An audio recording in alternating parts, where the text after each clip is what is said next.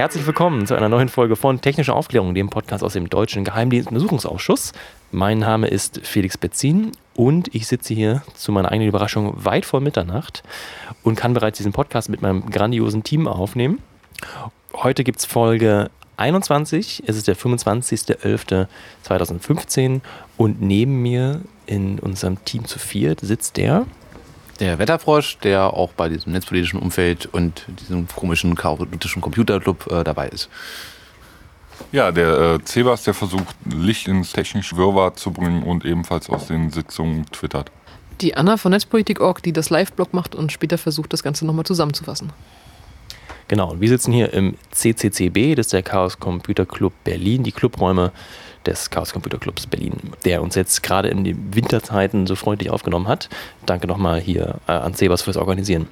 Der Jonas kann heute nicht da sein, hat ein paar Termine und wie ihr vielleicht auch schon gehört habt, der Daniel Lücking fehlt auch, hat auch, äh, war bis gerade eben noch im Ausschuss, musste dann schnell los und dann war es auch schon zu Ende und hat es nicht mal jetzt im Podcasten geschafft. Ja, eins vorab, wir hatten eine ganz tolle Resonanz auf unsere Metafolge Nummer 20 mit Peter Pilz, dem Nationalratsabgeordneten aus Österreich. Wer sie noch nicht gehört hat, kann ich wärmstens empfehlen. Denn wir wollen ja ab und zu auch nicht nur die, ähm, ja, die Arbeit des Deutschen Ausschusses für Deutschland beleuchten, sondern auch die Auswirkungen, die er in anderen Ländern hat. Und unsere Connection nach Österreich mit Daniel Messner, der das Interview geführt hat, für uns in Wien, äh, hat uns das ermöglicht, äh, auch mal jetzt nach Österreich zu schauen. Dann beginne ich einmal mit dem Tagesablauf heute, damit ihr auch so wisst, was hier eigentlich so passiert. Heute gab es wieder eine Beratungssitzung, wie so oft. Die ist nicht öffentlich, die ja, ist vormittags angesetzt, ging ein bisschen länger bis 13 Uhr. Danach gab es eine namentliche Abstimmung, haben wir auch gleich genutzt, dafür eine Mittagspause offiziell anzusetzen von einer Stunde. Also richtig für uns ging es erst im Saal los um 14 Uhr. Dann wurden zwei Zeugen gehört, irgendwie fünfeinhalb Stunden insgesamt mit ja, kurzen Pausen zwischendurch und einer, genau, einer weiteren Beratungssitzung, was selten ist, dass nochmal wichtige Themen unbedingt nochmal besprochen werden mussten, mussten wieder alle raus. Genau, zwei Zeugen angehört, den J.S. und A.N. zu denen nachher mehr. Was aber interessant war, ist die morgendliche Beratungssitzung, die wahrscheinlich auch Auslöser war für die zweite. Und zwar ging es hier um die BND-Selektoren. Wer es mitbekommen hat in den letzten Tagen in der Presse, es hieß ja ganz groß, ja, die Obleute des NSR-Ausschusses dürfen jetzt auch die BND-Selektoren endlich selber einsehen. Äh, das fand am Montag statt, war aber recht kontrovers. Und dazu sagt uns jetzt die Anna nochmal was. Genau, das Ganze ist aus dem Anlass passiert, dass das PKGR die BND-Selektoren, die eben kritisch sind, einsehen durfte, weil bekannt wurde, dass der BND quasi aus eigener Initiative Ziele abgehört hat, wie zum Beispiel andere europäische Regierungen und eben dann dieser Ausspruch Ausspielen unter Freunden geht gar nicht nochmal ein weiteres Mal konterkariert wurde.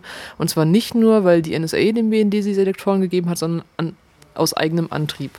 Es wurde dann auch davon geredet, dass das komplett am Aufgabenprofil der Bundesregierung vorbeiging. Die behauptet natürlich davon nichts zu wissen. Ob das stimmt, wissen wir nicht. Und am Anfang durfte eben nur das parlamentarische Kontrollgremium diese Selektoren einsehen. Dann wurde vom Untersuchungsausschuss gefordert, dass die Abgeordneten das auch einsehen dürfen streng genommen, wenn man mit der Bundesregierung ähm, argumentiert, würde diese natürlich wieder sagen, das gehört nicht zum Untersuchungsgegenstand, weil eben die Kooperation mit den Five Eyes Staaten aufgeklärt werden soll und die BND eigenen Selektoren damit angeblich nichts zu tun haben. Und dann wurde es sozusagen als Pseudo-Entgegenkommen formuliert, von wegen, ihr dürft jetzt diese Selektoren einsehen und dann eben vielleicht gucken, ob die zum Untersuchungsgegenstand gehören. Fun Fact am Rande, ein Zeuge, der bereits im Ausschuss war, hat gesagt, dass aus den abgelehnten NSA-Selektoren teilweise Selektoren in die BND-eigenen Selektoren überführt wurden, wenn man quasi gemerkt hat, dass die interessant sein könnten und die für sich selber haben wollte. Gleichzeitig dürfen aber diese, das Wissen über diese Lektoren das darf jetzt nicht verwendet werden, weil ist ja nicht Teil des Untersuchungsauftrags. Das war doch die Kontroverse, oder? Genau, und man muss sich auch vor Augen führen, da das alles furchtbar geheim ist, durften die Abgeordneten sich das, also die Obleute, nicht mal alle Abgeordneten im Ausschuss, durften sich das nur im Bundeskanzleramt angucken. Da durften sie sich zwar Notizen machen, aber da die Notizen quasi geheimes Material enthalten, müssen auch diese Notizen im Bundeskanzleramt verbleiben. Wie man sich vorstellen kann, macht das die Arbeit quasi mit diesem Material ungleich schwerer, damit da man die nicht in sein Büro mitnehmen kann, damit überhaupt nicht arbeiten kann und immer nur quasi in einem Raum ohne Möglichkeit, das festzuhalten, dieses Material einsehen darf. Ich wollte noch mal kurz betonen, dass es eben sozusagen ja ein sehr abstruses Entgegenkommen ist, nachdem das so viele Monate lang vorher Thema war, dass man eben die Selekt, also das, was ja auch Untersuchungsgegenstand des NSA-Untersuchungsausschusses ist, ist zu gucken, welche Suchanfragen, Selektoren die NSA dem BND aufhelfen will, wo es jetzt bei der ersten Betrachtung und dem Streitgegenstand im Ausschuss darum ging, äh, eben diese Selektoren zu beurteilen, wo ja auch nur die dann aussortierten Selektoren des Sachverständigen graulich äh, durch diesen betrachtet werden konnten. Und dass sozusagen jetzt eine komplett andere Menge, also es ist ja auch sehr löblich, dass man sozusagen die BND-eigene Arbeit aufarbeiten will. Das sollte man eben tun, da kommen wir wahrscheinlich auch noch gleich zu. Ähm, aber dass sozusagen diese Energie jetzt hier, die, was die NSA eigentlich fordert, irgendwie zu untersuchen, an der Stelle sozusagen ins Leere läuft. Man aber gleichzeitig sagen kann, ja, irgendwelche Selektoren habt ihr gesehen, die jetzt aber mit dem ursprünglichen Auftrag erstmal so nichts zu tun haben. Heute Morgen in der Beratungssitzung soll es, so wurde uns unter der Hand gesagt, heiß hergegangen sein, weil die Opposition jetzt plant, weitere Schritte einzuleiten, um diese Selektoren in den Untersuchungsauftrag zu bekommen, beziehungsweise sie andersweitig zu verwenden. Und dazu hören wir jetzt die Obfrau der Linken im Untersuchungsausschuss, Martina Renner. Wir hatten ja als Obleute die Gelegenheit, ab dieser Woche uns die BND-Selektoren anzusehen, also die Selektoren, die der BND selbst als kritisch eingeordnet hat, weil darunter internationale Einrichtungen sind, europäische Institutionen, deutsche Firmen, aber auch deutsche Staatsbürger. Wir sind äh, vollständig davon überzeugt, dass diese Selektoren untersuchungsgegenständlich sind. Das heißt, dass unser Beweisantrag auf diese Selektoren ordentlich erfüllt werden muss. Irgendeine Konstruktion, dass Abgeordnete im Bundeskanzleramt Listen einsehen können, diese aber im Untersuchungsausschuss nicht in der Beweisaufnahme dann verwenden können, ist absurd. Und damit läuft auch parlamentarische Kontrolle ins Leere. Wir haben das heute noch mal vorgetragen, auch äh, durchargumentiert, warum die NSE-Selektoren und die BND-Selektoren sowohl inhaltlich wie aber auch im Zusammenhang ihrer Bearbeitung im Bundesnachrichtendienst organisatorisch, aber auch personell eine große Anzahl von Überschneidungen aufweisen. Und auch die Löschaktion im August 2013 fällt ja bei beiden Selektoren quasi auf denselben Tag. Ähm, und dieselben Personen identifizieren die kritischen Selektoren. Auch das deutet darauf hin, dass es einen engen Sachzusammenhang gibt. Die Große Koalition und die Bundesregierung sagen beide, nein, es reicht, wenn die PKGR, das Parlamentarische Kontrollgremium, sich damit beschäftigt. Wir haben jetzt nur eine Möglichkeit. Wir werden in der nächsten Plenarsitzung einen Erweiterungsantrag stellen, dass dieser NSE-Untersuchungsausschuss sich auch mit den BND-eigenen Selektoren beschäftigen darf. Wenn wir dort keine Mehrheit erzielen, wovon wir heute ausgehen, werden wir als Minderheit einen fünften Untersuchungsausschuss auf den Weg bringen, der sich dann alleine mit den BND-Selektoren beschäftigen wird. Also wir lösen diesen Gegenstand dann aus, weil wir damit auch nochmal deutlich machen wollen, man hätte den Weg eigentlich nehmen können, das einfach im ordentlichen Verfahren in diesem Ausschuss zu beraten. Dieser zusätzliche Ausschuss soll nicht eine zusätzliche Fragestellung bringen, sondern alleine eben die Verzahnung der BND-Selektoren mit der Spionagepraxis der NSE und der Frage rechtswidriges Handeln des Bundesnachrichtendienstes beleuchten. Der Unterschied wird sein, dieser neue Ausschuss kann uns nicht verwehrt werden als Opposition. Grüne und Linke können zusammen diesen Ausschuss erzwingen. Wir können als Opposition den Untersuchungsgegenstand dort festlegen. Wir können die Beweisanträge mit Minderheit beschließen. Und die Selektoren des Bundesnachrichtendienstes können nicht, wie die NSE-Selektoren mit Hinweis auf ähm, sozusagen ein sogenanntes Konsultationsverfahren verwehrt werden, weil es sind ja die eigenen Dateien des Bundesnachrichtendienstes und als solche müssen sie durch das deutsche Parlament kontrolliert werden können. Das heißt, es wird auch nicht die Situation geben wie bei den NSE-Selektoren, dass wir nach Karlsruhe ziehen müssen. Die BND-Selektoren werden auf den Tisch kommen, wenn es diesen Untersuchungsausschuss gibt. Aber das gilt ja jetzt auch schon. Ja, und man gibt sie uns nicht, weil man natürlich weiß, ähm, die BND-Selektoren sind mit der Kern des Skandals, den wir hier untersuchen. Es geht um illegale Spionagepraxis der Amerikaner, aber eben auch des Bundesnachrichtendienstes und der Zusammenhang, warum man sich gemeinsam zum Beispiel auf europäische Regierungen stürzt, warum man gemeinsam zum Beispiel sagt, man kann internationale Institutionen wie die UN abhören und ähnliches. Da gibt es einen klaren Zusammenhang und der ist für den BND sehr peinlich und möglicherweise nicht nur peinlich, sondern auch strafwürdig, weil wenn dort drunter auch deutsche Mitarbeiter Mitarbeiter sind. Und sie sind natürlich überall. Wenn wir uns die Frage deutsche Botschaften im Ausland anschauen, wenn wir uns aber auch die Frage ausländische Botschaften in Deutschland vorstellen, da gibt es auch deutsche Mitarbeiter. Wenn ich mir internationale Hilfsorganisationen denke, da sind auch deutsche Mitarbeiter. Wie will man denn diese herausgefiltert haben? Unmöglich.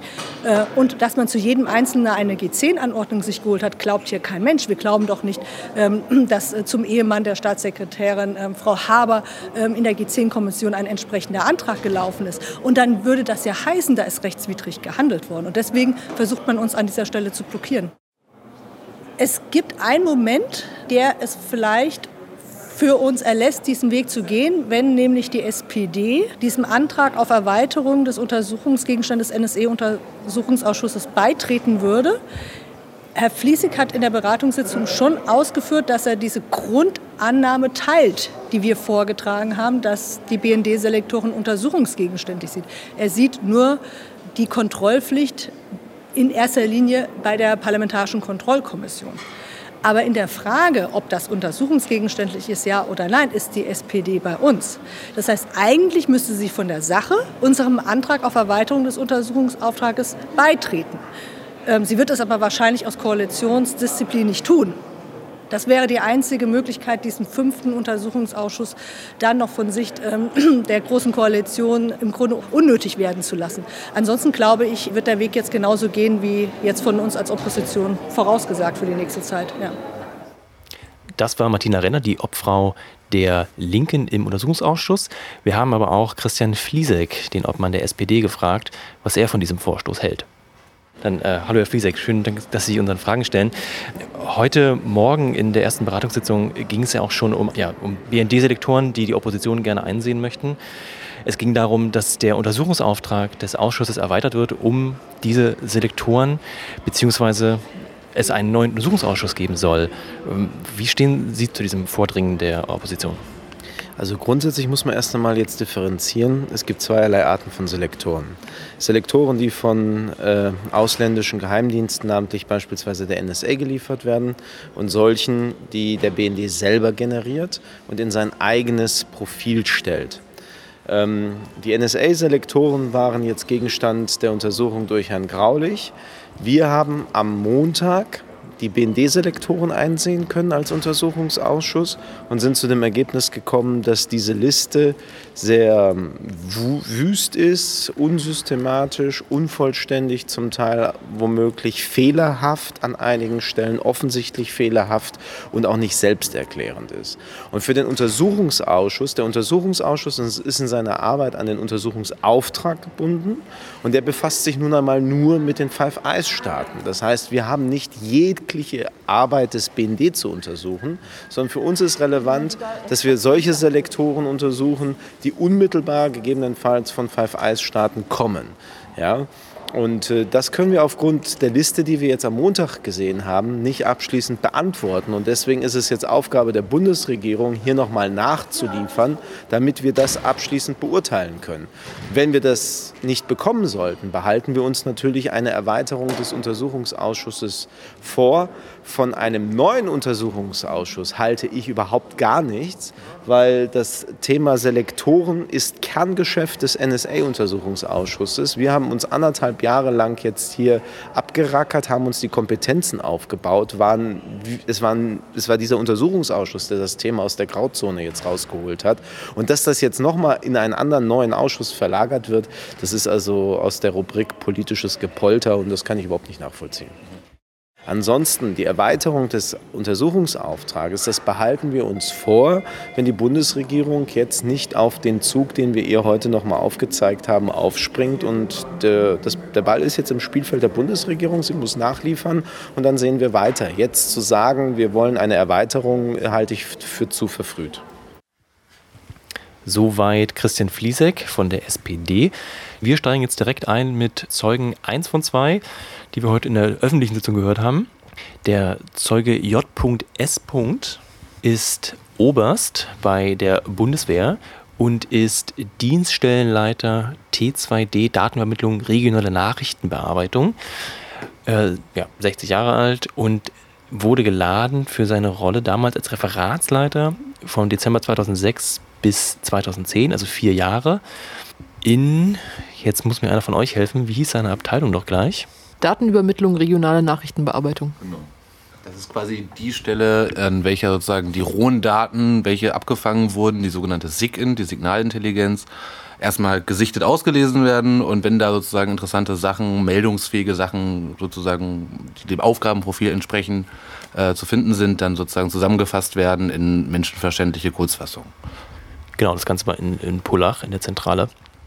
Was im Grunde genommen in der Abteilung gemacht wird, erstmal alles das, was man an Kommunikation in irgendeiner Art und Weise erfassen äh, und, und, filtern, beziehungsweise erstmal erfassen kann und auswerten kann, wird halt dort äh, vorsortiert und entsprechend, falls man verwertbares Material findet, werden dort Einsatzmeldungen halt einfach äh, oder Lage, Lagemeldungen draus ähm, verfasst und die entsprechend an die anderen Dienststellen äh, weitergegeben, um dort eine äh, Verfolgung der äh, Erkenntnisse, die die Dienststelle gesammelt hat, halt durchführen zu können.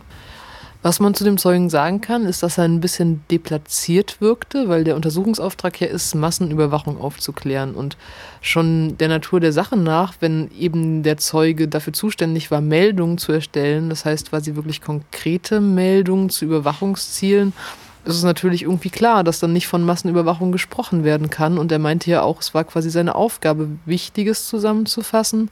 Und dementsprechend müssen wir uns halt fragen, warum dieser Zeuge gerade da platziert wurde.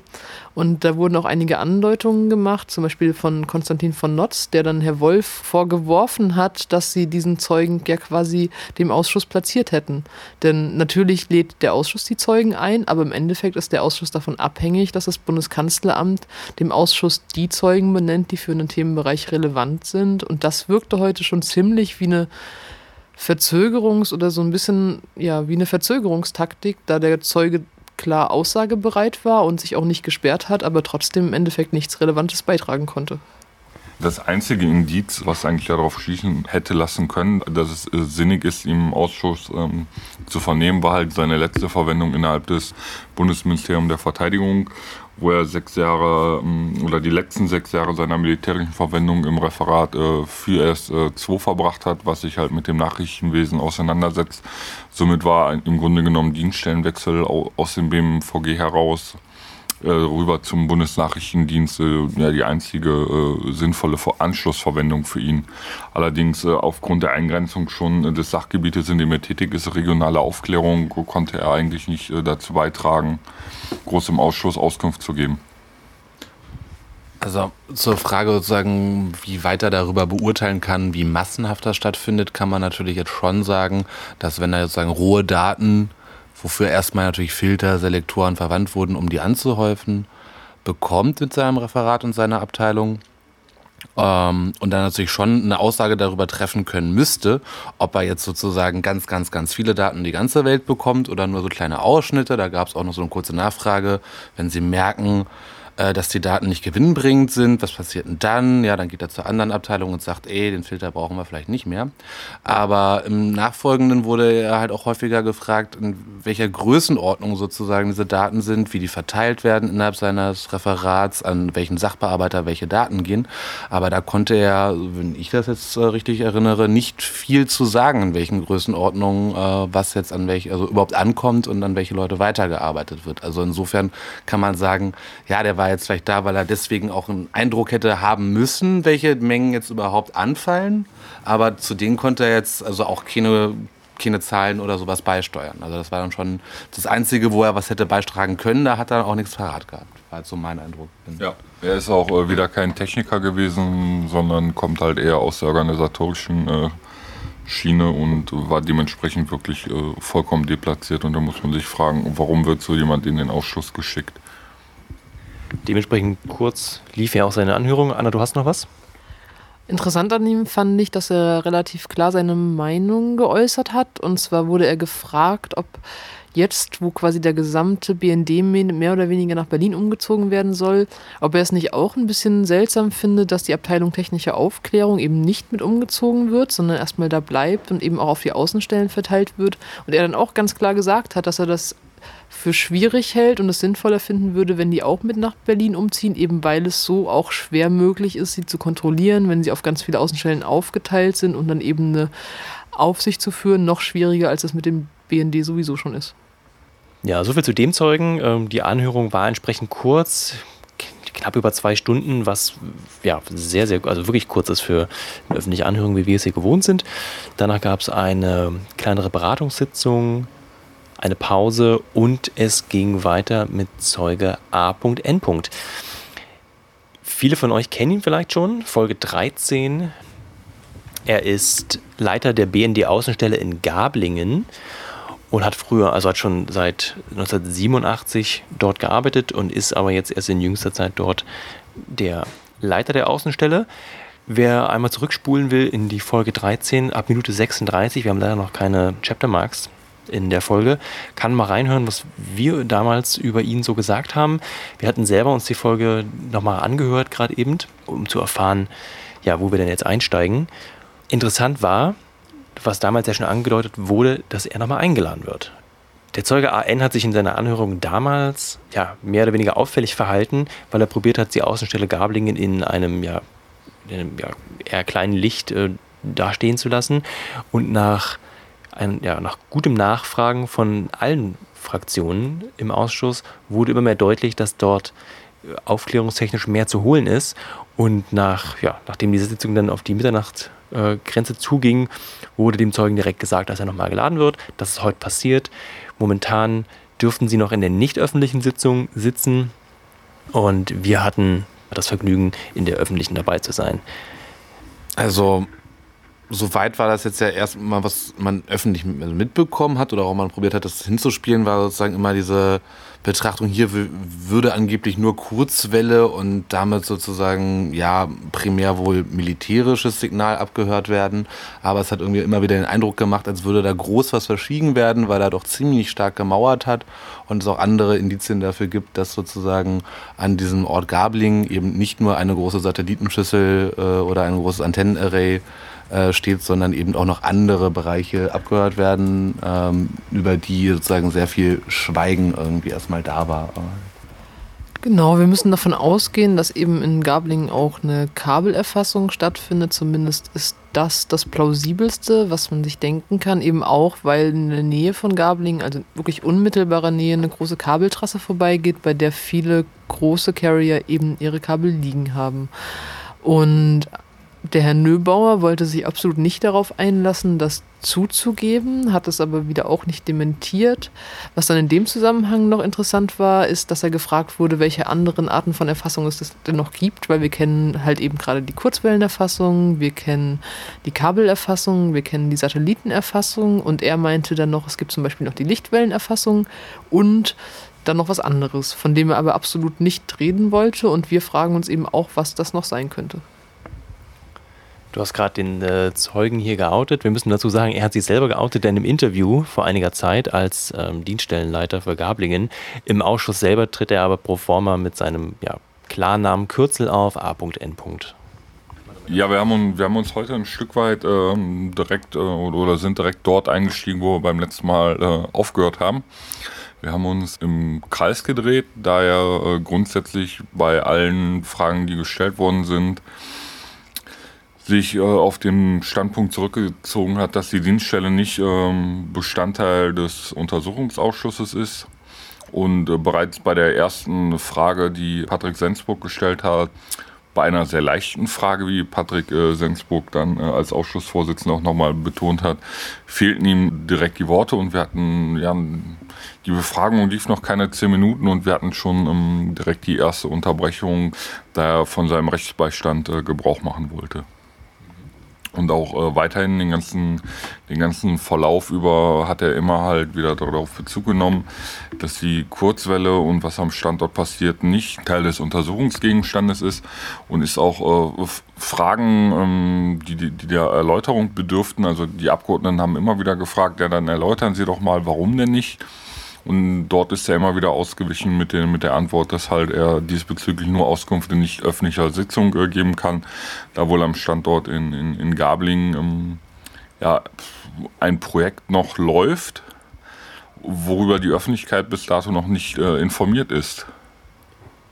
Heute wurde ich befragt von einer Besucherin, die neu war mit dem Thema, warum denn diese, diese Person so mauert. Und da musste ich auch nochmal erklären, dass die Zeugen sind ja der Wahrheit verpflichtet Und wenn die mauern und immer wieder betonen, dass sie das nur in nicht öffentlicher Sitzung erwähnen, heißt das ja nicht, dass sie es nicht sagen wollen, sondern die wollen sehr gerne Auskunft geben, aber in nicht öffentlicher Sitzung. Und die, ein Teil der Obleute ist sehr bestrebt, so viel Wissen wie möglich in den öffentlichen Sitzungen aus den Zeugen zu bekommen, damit die Presse und die Podcaster mhm, darüber berichten können. Weil alles, was in nicht öffentlichen Sitzungen gesagt wird, ist weder in einem Protokoll und darf auch als Wissen nicht verwendet werden.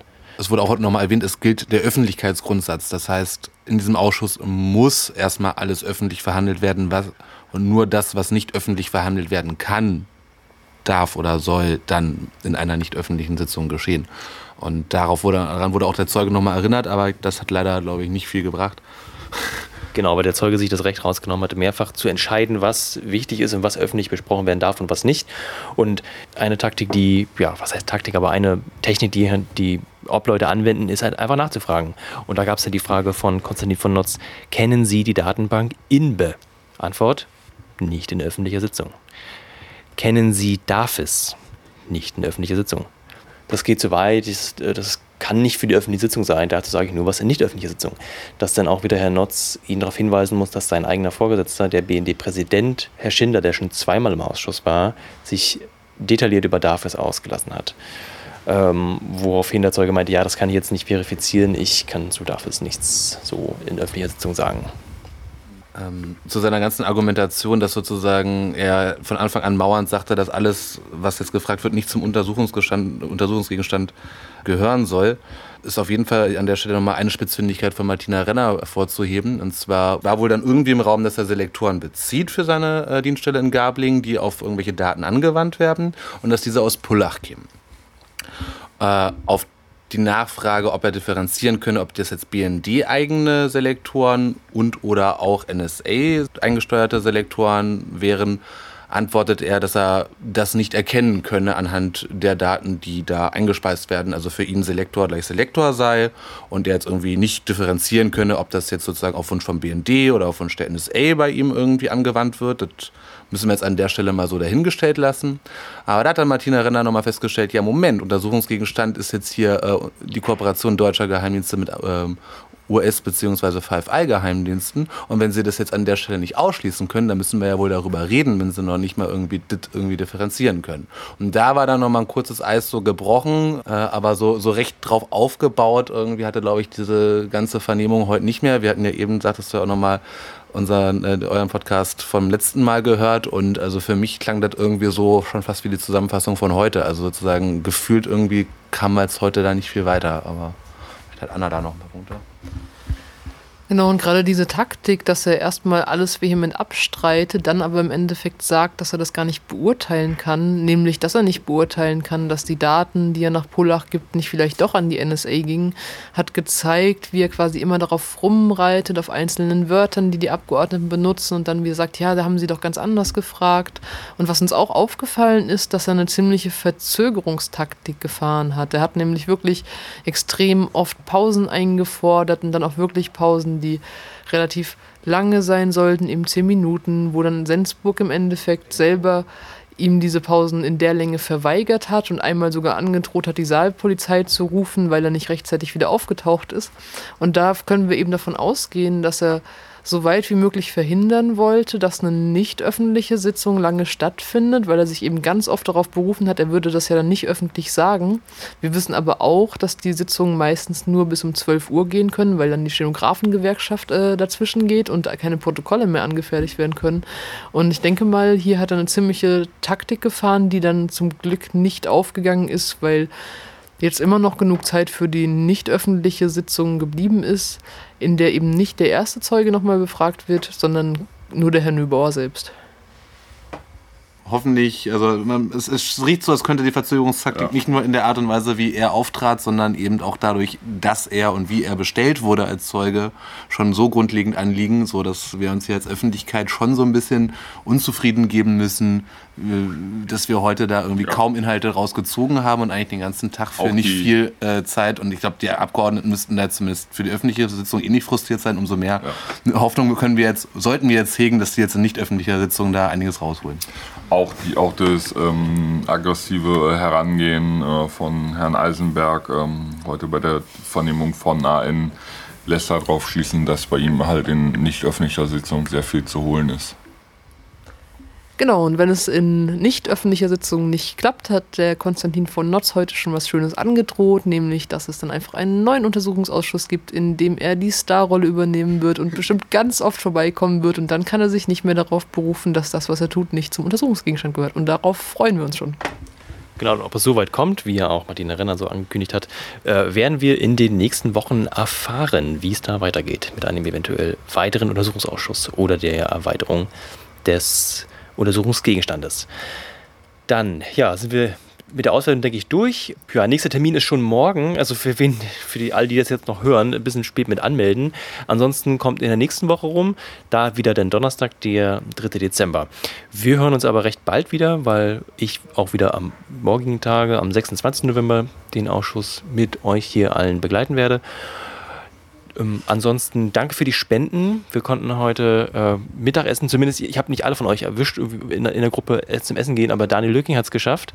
Ansonsten gibt es hier eine Runde Bier äh, auf die Hörer. Auch danke. Ja, wir haben zu danken. Vielen Dank für die Spenden. Dankeschön, genau. Und macht fleißig weiter. Äh, PayPal. Ähm, PayPal? PayPal, ja, PayPal? leider. Wir, wir arbeiten, sorry, es tut mir leid, wir arbeiten immer noch an Bitcoin. Äh, kommt, kommt, ja, kommt. Wir bauen halt wie die, wie die Bildzeitung eine Paywall ein.